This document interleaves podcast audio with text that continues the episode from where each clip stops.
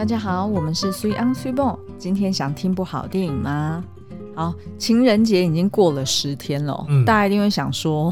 你们现在是怎样？为什么现在才要 聊情人节片？对对对对，但是呢，事实上我们觉得，我跟苏央每天都在过情人节。嗯、我们并不是要放闪哦，完全没有，因为我们两个的情人不是彼此，嗯，是我们家的小三。对，Lesson，就是我们养的狗狗啦。嗯、那为什么我们会把它当我们的情人呢？我举几个例子好了。通常，呃，那种热恋中的那种情侣。你会很迷恋他的身体嘛？对，对对 他的味道、触感啊，对啊。然后你会时不时就想要亲亲他、抱抱他，然后揉捏他，嗯、然后最好是晚上伴他入眠这样子。然后你也会很很喜欢你的情人随时关注你的眼神，嗯、就是那种很热切、很热情，好像全世界只剩下你，眼中只有你。对，嗯、那这个呢，目前只有 Lesson 做得到。对，没错，因为我跟 Super 已经认识十五年，结婚十年了，所以虽然感情很好，但是早就的确过了那种所谓热恋期哦，所以对彼此就是很熟悉、很舒服的一个存在。可是不会说像 Lesson 那样子，说哇，你都不知道他每天是如何关注 Super，Super 去任何一个地方，他如果距离不远，嗯，他就是眼睛就跟着。对，那如果距离远，他马上就跟上去。对，他基本上就是跟 Super 是寸步不离的。而且重点是我们家才二十四平 哎，所以所以他是呃，即便是离开可能两平呃，就是比如说两公尺，嗯，他就已经不行了，就一定要跟进来。对，然后他的那种热切的眼神哦。让我每次在亲他的时候，就会有那种初恋的悸动感。是，尤其是特别喜欢亲他的那个，就是泪腺嘛，不是？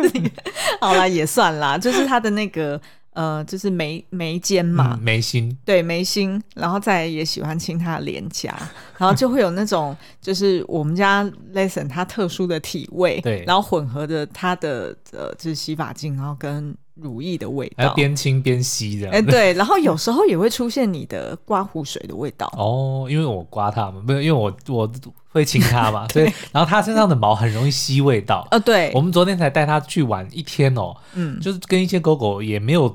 多怎么样的互动，哦，就没有很就光靠近回来就觉得它全身都是别别人的狗的味道。哦，对，对 其实是分得出来。我相信有养狗或猫的听众朋友们一定分得出来，嗯、就是你们家的一定跟外面就是家花跟野花一定 一定有不同的味道。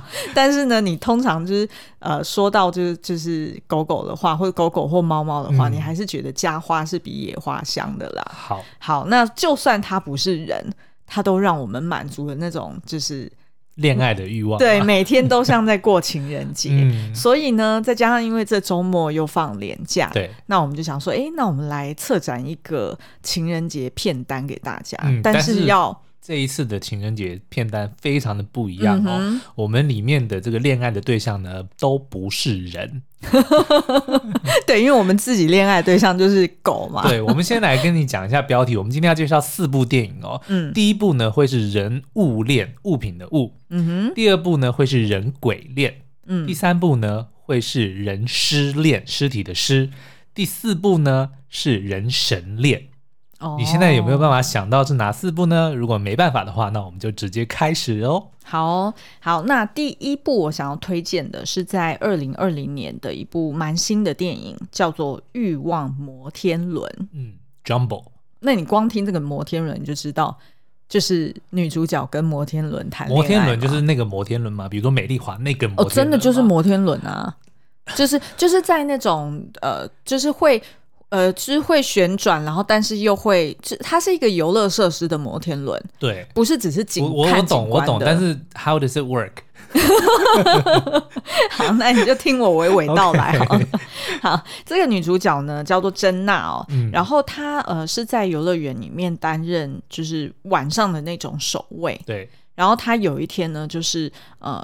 就就发现了，哎，怎么这台摩天轮会发出一些声音，嗯、然后就吸引他的注意力，然后他就开始跟他了有一些，就是不管是呃，就是声光效果，或者是他搭上去，嗯、然后旋转的那种悸动，对，然后他就慢慢的好像哎，可以开始跟他说话，然后开始对他产生悸动的感觉。对，那因为这个珍娜她本身就是一个个性比较避俗，然后很害羞的人，嗯，所以平常也比较不没有机会去跟呃其他人互动。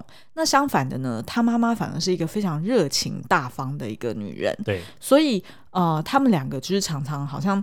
就是感觉好像也频率不是在一起的的状况，所以当就是呃，珍娜有一天她跟她妈说：“哎、欸，我要介绍我男朋友给你认识。”然后就把他带到那个啊、呃，就就是他的昵称叫做 Jumbo 的这一台摩天轮前面的时候，他妈整个就吓傻了。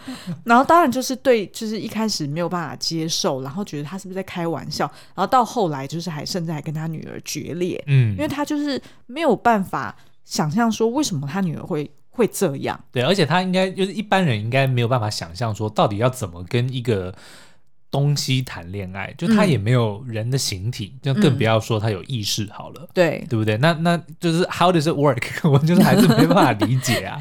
好，我可以形容几个片段，就是他、嗯、呃。譬如说，你搭上这个摩天轮，或者你搭上，你想象你以前搭上那种云霄飞车好了。然后，如果是你一个人搭上去，嗯、然后你刚好身边都没有其他人，然后他就是不断的。一遍又一遍的带你，就是旋转呼啸过，对，旋转在天空中，然后呼啸过，就是它的轨道。那那时候，其实你会有一种很兴奋的那种肾上激、肾上腺素分泌的感觉。那摩天轮应该不会哦，因为很慢。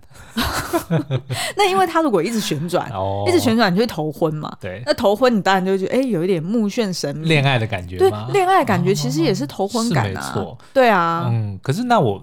蛮好奇的，就是说，因为其实当你这样一讲哦，嗯、就是说，比如说进入到他的那个机子里面，然后跟他有这样子的互动。但是如果他跟这个摩天轮产生感情，嗯、那电影里面有叙述，比如说他要怎么去面对，当别人也进到他的这个机体里面，嗯，或者说他载着别人做同样的事情，就他会不会有这样子的哦嫉妒感？或者是他电影里面有描述吗？呃，那这个我就要留给大家去看喽，哦、因为呢，呃，我印象中最深刻的是。它其实里面有一段是类似性爱场景，哦，但是它并没有就是真的，你知道，literally 就是脱衣服，然后摩天轮还漏机油吧？哎哎，真的吗？你 你不要爆雷！我没有看过这部片啊。哎，我觉得你这样很适合写这样的剧本，真的吗？哎，对啊，因为你就居然一语中的。哦，哇，我好想看哦。好，好啦，今天聊完之后我要来看。好，OK，那我讲这部片的几个其他的亮点好了，不然现在大家满脑子都是这个画面，应该现在都忍不住赶快开影音平台，想说我要搜寻来看一下，这很猎奇。什么？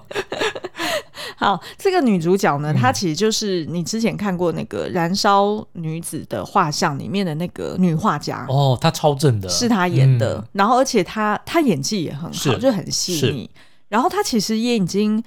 哦、呃，应该三十几岁了，哦、可是她却在这部片里面演一个就是二十出头岁的、嗯、呃女大生，所以其实是呃那个那个反差，然后跟那种清纯感，然后呃遭遇初恋时的那种悸动感，其实蛮蛮真的是描描绘的蛮好的。那其实这部片呢，呃，你刚刚是用一个比较猎奇的方式去看嘛？对其实这个就是他这部片想要点出来的一个主要议题，就是。嗯、呃，你怎么去定义真正的爱情？对你怎么去定义灵魂伴侣？如果你真的觉得这台机器懂你，嗯，你可以跟他聊心事，然后你跟他在一起的时候，你达到灵肉合一，嗯，那这不算爱情吗？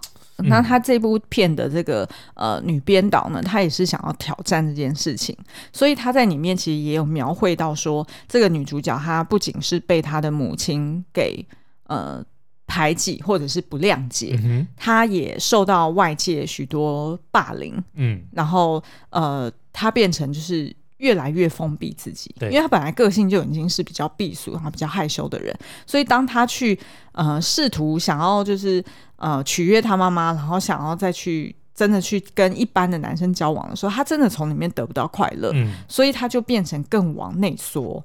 那我觉得编导是想要去。点出这个议题，让大家去醒思。嗯、所以这你可以把它当做是一个寓言故事来看。对。但是呢，事实上，当我上网去查一下资料的时候，我发现他当初编导的灵感来源，还真的是来自于真人真事。哦就是呃，在那个呃美国呢，其实有发生过有一个叫做杜莎姆的一个妇人，嗯，他就说他第一次搭上摩天轮的时候，就有一种呃很奇妙的感觉，然后感觉他心里面就是很震动，然后很怦然心动的感觉，所以他在二零一二年的时候就决定跟这台摩天轮走入礼堂。就他就披白纱这样子，然后呃，甚至是就是把他的这一台摩天轮取名叫做 Bruce，这就是完全把它拟人化了。嗯、那当然，他的确是大家都是用猎奇的眼光去看他，但事实上，他真的觉得他在这这个摩天轮身上找到了幸福感，嗯、于是就真的就走入了这个礼堂那样子。然后呃，他也认为爱情是没有界限的，所以这个的话应该是比较偏向那。形体对不对？因为等于是说，嗯、这个摩天轮它不像是，比如说别的，我们待会要讨论到的，它毕竟还是会有意识嘛，对不对？对，但是摩天轮本身其实就是一个物品，就你你真的也没办法跟他讲话，他也很明显的没有知觉，嗯，对不对？那但是你到底是要怎么样，就变得好像很单向。嗯，懂我的意思吗？对，所以这个可能真的真的蛮难去理解说，说因为我们通常谈感情会需要说这是一个双方的，对、嗯、我付出，那对方也同样的付出，然后我能够感受到这样子的交流，嗯、对，所以真的还蛮奇妙的耶。对啊，像譬如说，像日很多日本电影，其实也有演到跟充气娃娃谈恋爱。对，但是那些毕竟都还是有人的形态。对，然后毕竟你也跟他的确是可以有对性行为，该有的都有，对，对不对？对对对。即便或者是二次元的，好了，比如说呃，日本也有一些案例，抱枕啊，对啊，抱枕，甚至是呃卡通人物等等，嗯、但他们毕竟都还是有一个人的形体在嘛，嗯，对不对？所以摩天轮真的还蛮妙的哦。对，就是真的听起来会感觉很猎奇，嗯、但是事实上。呃，它其实就是在挑战大家对于一般对于爱情的这个定义了。嗯、好哦，所以我们第一步就是人物恋欲、嗯、望摩天轮。第二步呢是妻利人妻，嗯，人鬼恋，匹马啊！哇，这部真的超经典，我觉得到目前为止，它应该还是我人生中看过最好笑的喜剧的前十名。哦，真的吗？应该是哇，应该是。它是一部二零一三年的电影，嗯、然后也是改编自那个泰国民间传说，而且这个传说其实是被就是在他们就是在泰国的不管是电视剧或者是呃就是所有影视作品，其实已经改编过很多次，其实就是鬼妻嘛，对不对？对，对，对，好像有很多不同的版本。嗯，对。然后哎，好像是《幽魂娜娜》也是同一个故事，对对对对对对对对对。然后呢，他就是在描述说在泰国的。呃，就是古王国的期间，然后男主角呢，小麦哈，他就是叫做马匹马，对，他就是匹马。然后呢，他被征召进入军队。那他其实原本就有一个怀孕的妻子哦，叫做小奈。呃，所以呢，他其实，在战争的期间，他其实都很担心自己呃受伤或者是死掉，嗯、因为他。还是要赶回去看他的孩子跟他的妻子嘛。对结果好不容易战争结束之后呢，他就跟他的呃四位战友一起回到他的家乡，然后呃也跟就是也看到妻子，然后还有在战争期间出事的这个儿子，嗯呃去相聚。那一开始呢，其实整部电影就已经在铺成怪怪的氛围了，对，就是就觉得哎，这个这个妻子好像有一点。不对劲，嗯，然后哎，怎么？那个鬼怪怪的？对，然后而且呢，还拿就是不是食物的东西出来请大家吃，嗯、然后但是呢，大家也觉得很奇怪，这个品麻为什么会就是好像从头到尾都当做。没有什么奇怪的，然后也都就是很开心的跟妻子啊、呃，还有儿子很正常的互动，对，嗯、然后所以其他战友就觉得开始很担心啊、呃，就是品嘛，然后就想说，那是不是要找机会，就趁他妻子不在的时候，对，去暗示他。可能你妻子对，但是他我记得他们好像还要先找出证据，他们要自己先确认说他的老婆是鬼。对，那一段我觉得就超好笑的。对，然后但是在确认之后，他们还要想办法告诉他的好朋友，嗯，那个也是很精彩。对，然后当然就是呃，皮麻的妻子不愿意他们去干预他们的家务事嘛，嗯、所以就会出来去，就是有一些现身，然后那些桥段也都有一点有一点恐怖，因为我自己本身看恐怖片的那个。就是 就是呃标准很低，就很容易就被吓到。所以其实我前面我一直都是遮住眼睛在看的。嗯，但实际上其实是觉得蛮温馨的。我不会把它定义成鬼片的，嗯，它就是一部喜剧片，它只是刚好是以鬼的题材。哦、那当然，这不是说它就完全没有那种惊悚的画面，嗯，还是会有一些啦。但是呢，绝对不是会有那种后遗症。就算你被吓到，然后可是瞬间呢，你就会被它的那个喜感给盖过去。哎，对。可是我觉得这部片最厉害的是什么？是它最后的转折真的很强。嗯、就是它前面呢，好笑的好笑，恐怖的恐怖，但最后呢，一个大转折，它竟然是一部非常感人的亲情片。对，我觉得这个真的是很厉害，就我到现在都没有办法忘怀，说最后当真相揭晓的那一刻，哇、嗯哦，那个真的是差一点就要哭了，连我都是哎、欸。啊。对啊、嗯，然后其实这个导演我去查了一下，他其实是拍过非常多经典的恐怖，就是泰国恐怖片的导演哎、欸。嗯，对，所以他对于掌握这种就是恐怖的气氛，其实是掌握的很好的。对，那呃，再加上就是，其实我我可以讲一下这部片里面有一个特色，就是呃，因为他是在泰国的古时候嘛，然后所以那时候的人有一种时尚流行、时尚 fashion，就是把牙齿都染黑、嗯。那我也去查了一下，其实那个时尚的源，就是一开始的源头，其实是源自于说，呃，他们会用。槟榔去保养牙齿、嗯，然后慢慢的就演就是演变成说，哎，要把牙齿染到有这样子黑黑的颜色、嗯，他们才会觉得好看。甚至他们一度呢都相信说，就如果牙齿是白的，要么就是鬼怪，要要么就是什么妖。妖物、嗯，所以呢，唯有人才会，唯有人才会想要有 fashion 感嘛，哦、所以才会把牙齿染黑。所以在那个呃，就是电影里面，当我们一开始看到就是牙齿染黑，但我们不太清楚这个背景的时候，其实再加上整个场景氛围弄得非常的就是那种很 typical 泰式的恐怖片的时候，嗯、真的是很恐怖哎、欸。对不对？因为你会搞不清楚为什么牙齿那么黑，然后为什么就是脸那么苍白，嗯，然后又住在那种好像湖边，就看起来就是。感觉就是全部都是鬼的感觉。对，但是我这也是为什么我有我还蛮喜欢，其实我们啦都还蛮喜欢看一些就不同国家的电影哦，嗯、因为它会让我们跳脱这种所谓的舒适圈或者是习惯感，就是突然见到一个没有见过的文化，然后他们的一些习俗哦，嗯、其实呢就会让你抽离，就你不会这么快的就想要去钻研，比如说它的剧情或者说什么，而是你会先陷入那个氛围里面。我觉得这还蛮妙的一个体验呢。对，然后另外一个大亮点当然就是男主角马里欧啦，超帅哦，他真的很帅。而且呢，我后来去查了资料，我才知道原来马里欧他其实他爸爸是德国人，嗯、然后他妈妈是呃泰国的华裔，对，所以他事实上他是他不是泰国，就是没有泰国血统的一个中德混血儿，懂懂懂。对，然后他另外一部很。具代表性的作品是《初恋那些小事》哦，那个也超好看哦，那一部真的很好看。对啊，所以其实泰国片超多很经典的，还有《模范生》也是啊，哦对啊，就是爆红的那一部片。嗯嗯嗯嗯，好哦好。那所以这一部呃非常推荐大家。嗯、那再来就是《人失恋》啦。那《人失恋》到底是怎么一回事呢？我们要推荐的电影是《僵尸哪有那么帅》（Warm Bodies）。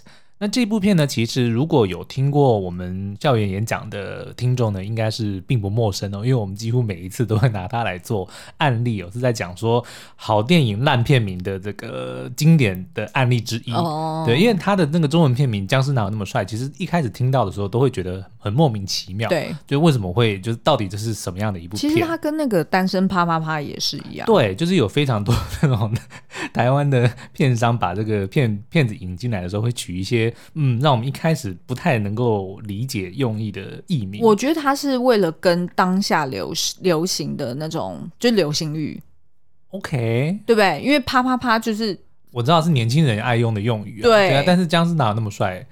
有可能是当时没有，你知道那个怎样吗？我们下次可以问、哦、问那个片商，但是我要查一下他是哪一家进的、嗯。他们一定就是在比如说要取片名的时候呢，就是在看预告片或是什么的。对，那突然呢就有一个这个比如说主管或是谁走进来，然后就说：“哎、欸，这什么片？哦，新的要那个准备进来的那个僵尸片啊，那是僵尸哦。”僵尸哪有那么帅？然后所有的人就觉得哎，这个好哎，我们就叫僵尸哪有那么帅？因为他的男主角呢，就是那个 Nicholas Hoult，所以英国的那一位非常。他也不算小鲜肉，但他那个时候的确就是又帅，然后又斯文哦。虽然在电影里面的那个僵尸造型的时候还是蛮狰狞的，但是呢，嗯、因为他本身就是个大帅哥，所以你不管怎么样把他化妆，怎么样去掩盖他的那个特色哦，你都还是没办法去忽略他就是一个帅哥的事实。就跟上一部那个马里奥一样啊，就是牙齿都涂黑了，对对，对对对，然后头发造型还旁边剃光，然后往上乱抓，他还是很帅啊，对对啊。好，那僵尸哪有那么帅呢？其实。呢，他跟所有的这个僵尸片呢是差不多的哦。就说呢，在这个不远的未来呢，因为一些不明的原因，导致呢人类就受到病毒感染，就变成了僵尸哦。那变成僵尸之后呢，发生什么事？就变得像行尸走肉一样嘛，每天就只想要呃吃人肉，然后呢，也就是失去了意识，不会说话，然后也无法思考。那但是有一天呢，这个男主角哦，他叫做 R，英文字母的 R，因为他已经忘记他的这个全名了，只记得是 R 开头的。他就是在这个住在机场旁边。那有一天突然呢，他就遇到了这个还是人类的女主角。那看到她的第一眼的时候呢，就觉得哇，惊为天人啊！怎么有一个这个大美女哦？那突然之间呢，他就觉得他的这个心脏好像被谁用力用这个铁锤锤了一拳。就如果你有遇过这个自己心仪的对象，就一见钟情，就是在讲这个。你看到这个自己很喜欢的人的时候，突然觉得哎，好像被闪电打中，或者说谁在你的这个胸口锤了一拳的那种感觉哦。那他就看了女主角之后呢，就就发生了这件事，然后呢，诶，接着怎么样？他的发现他的心脏呢开始重新的跳动，因为尸体嘛，僵尸，他的这个全身的器官、全身的机能就停止运作了。但是当他见到这个女生之后，他发现，诶，他的心脏开始重新跳动了。然后呢，接着随着心脏的跳动，他的血液呢就开始重新的流动。于是呢，他就慢慢慢慢的变回了一个人。有血有肉，然后会思考、会说话，然后也能够想起以前的事情，甚至还能够做梦。嗯，然后呢，他就跟这个女生发展出了一段非常呃奇特的这个恋情哦。但是，一开始的确，他们两个刚认识的时候呢，男生是一个实体嘛，然后女生是一个。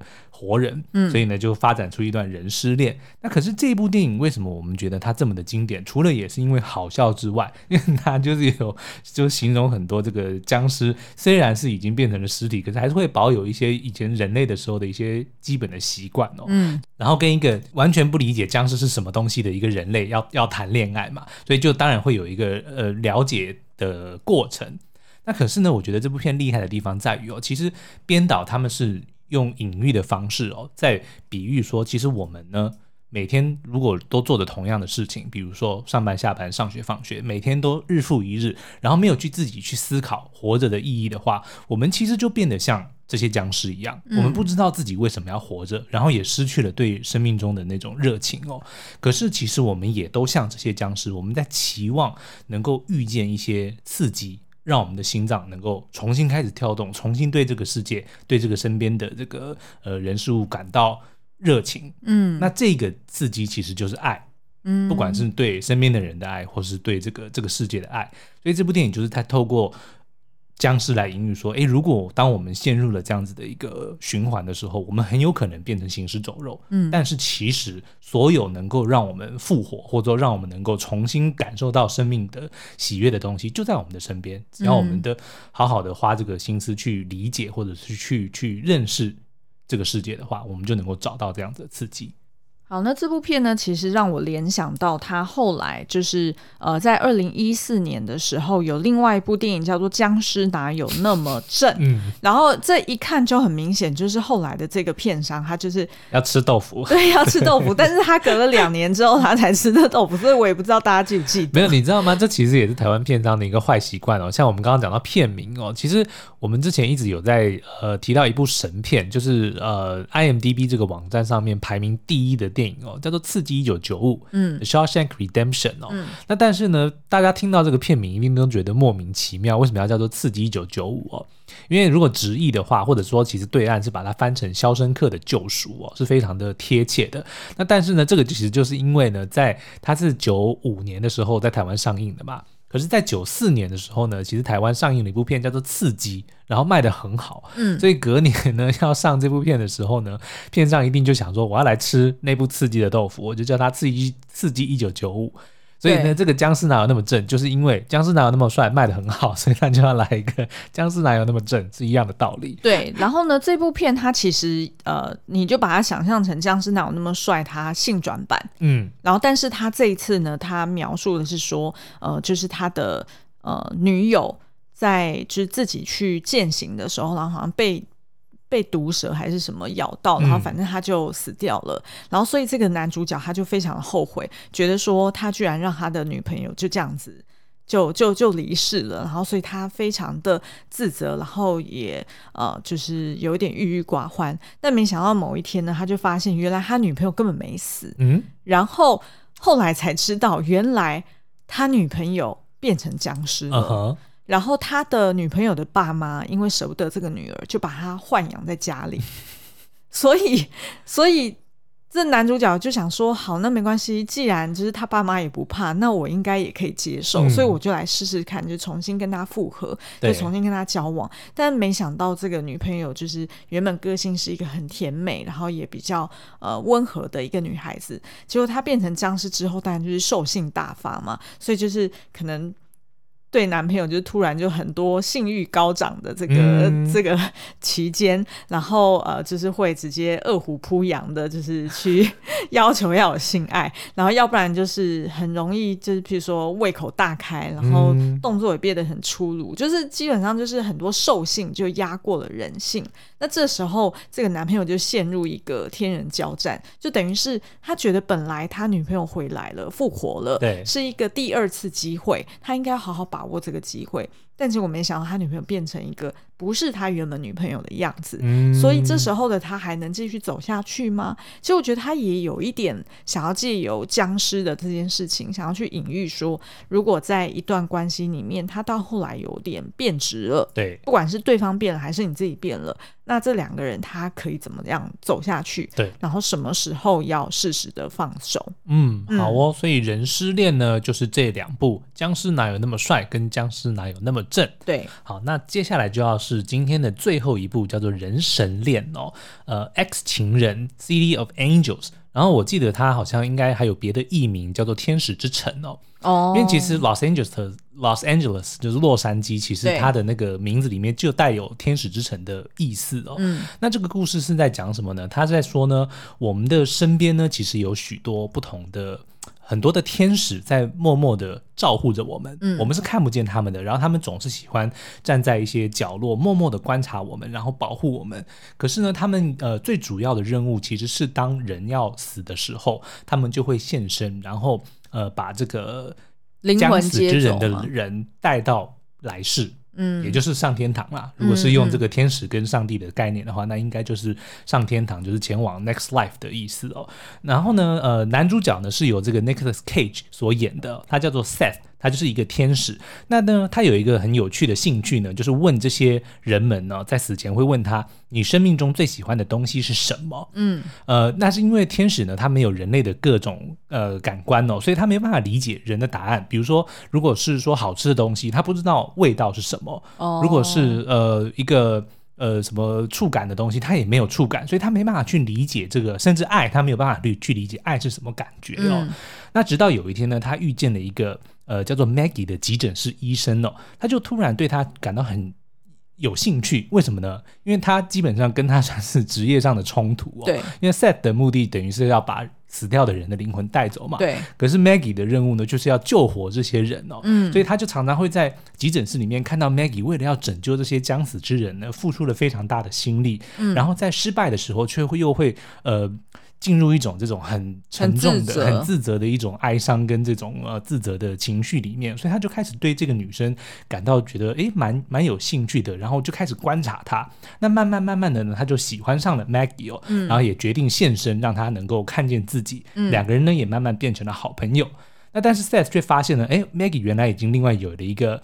呃，医生男友哦，可是他自己就就不太能够理解，说他对 Maggie 到底是什么样的情感，只是觉得他越来越没办法呃忘忘掉 Maggie，就一天到晚都会想着他。嗯，那直到 Seth 呢，有一天他遇见了 Maggie 的一个病人哦，嗯，然后呢，他就觉得很奇怪，为什么这个病人能够知道他在那里，看不见，但他能够感觉自己站在病床旁边。哦。然后呢，那个人就告诉他说：“我自己以前也曾经是一个天使，但是我选择成为来到人间哦。”所以他就觉得，哦，原来还有这一招哦。然后那个那个人就告诉他说：“是啊，因为这个就是我们的自由意志，是上帝赋予我们，不管是人类还是天使，都有选择的能力哦。那你唯一要做的呢，就只是要。”做这个选择，嗯，那方法呢，其实很简单，你就只要从高处坠落就可以了。哦、对，OK。所以呢，Seth 就决定他要变成人类，要希望能够跟 Maggie 在一起哦，嗯，所以他就跳了下来。那醒来之后呢，他也就发现，哎，自己还真的就变成了一个人哦。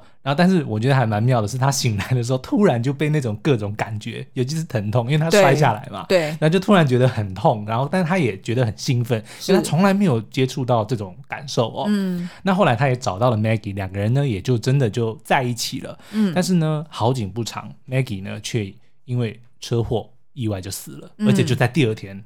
就他们在一起的第二天，就第二天他就死了，哦、所以 Seth 当然就觉得不能够不敢置信嘛。嗯、然后那可是 Maggie 却在死之前有告诉他说，他人生中最喜欢的东西就是你。嗯，那一开始 Seth 当然是不能够接受说，怎么这么快他到手的幸福就这样被夺走了。对，他甚至还一度问他以前的这个同事说，是不是因为他做了这个选择，他离开了天堂，他不当天使了，这个是他的惩罚。哦，但是对方就告诉他并不是。嗯，那所以这部电影其实我觉得浪漫归浪漫，它其实想要探讨的是自由意志这件事情。嗯，就是我们在选择爱情。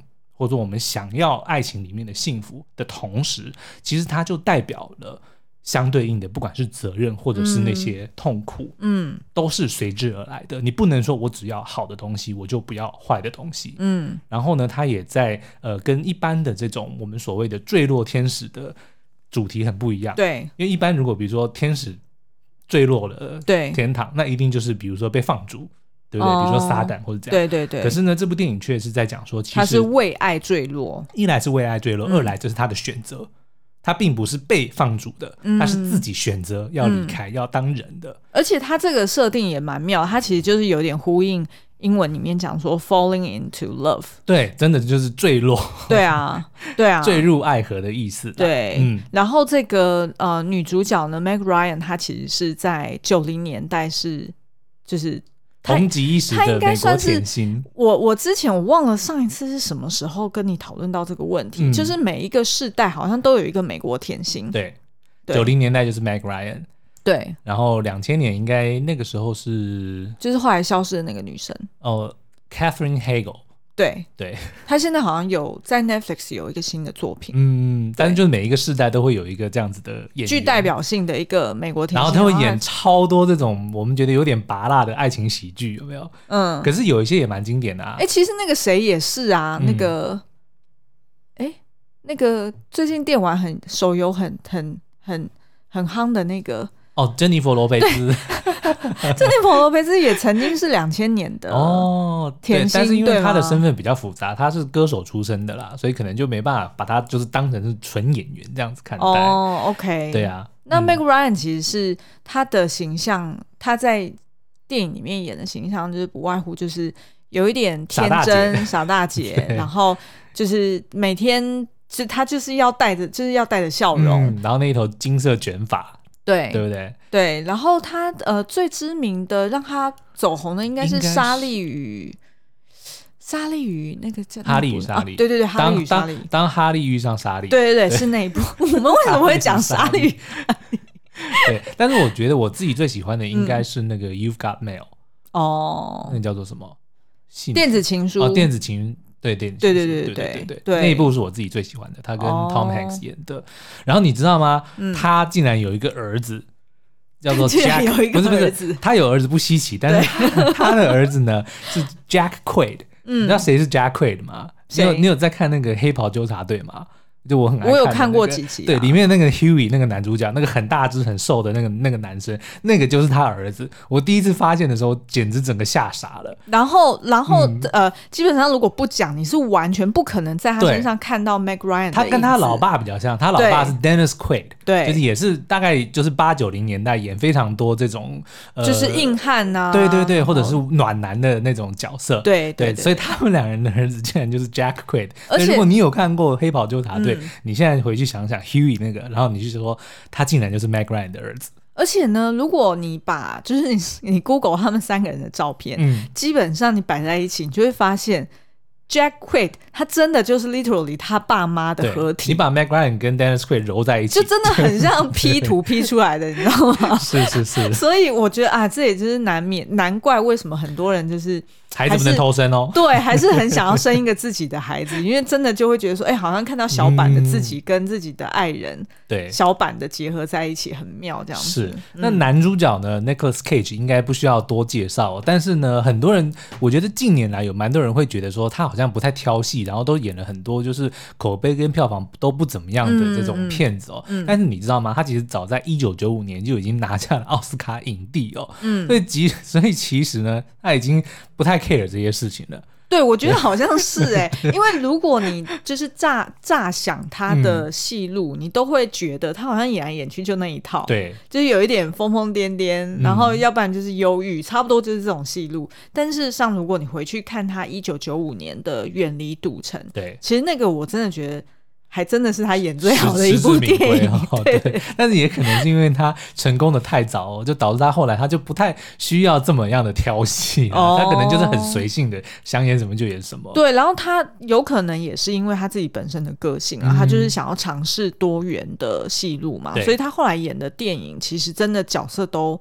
很不一样，很多元，就有些是动作名，动、嗯、动作派，因为你还记得他演那个国家宝藏，哦，对，那个也很经典啊，哦，对，对不对？对对，然后还有，其实我最喜欢他演的那部片叫做《空中监狱》。哦，哇，那个我觉得是虽然是拔蜡片，但是超好看。它的等级大概就跟世界末日一样，哎，对对对，一样，你知道吗？就是一样的，全部是商业大片，然后全部都是老梗，可是觉得哦，超好看。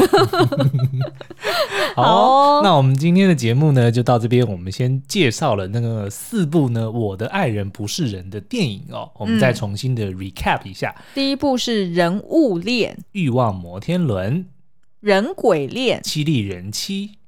人失恋，僵尸哪有那么帅？跟僵尸哪有那么正？可以搭配一起服用。再送一部给你啦。好，然后人神恋，X 情人。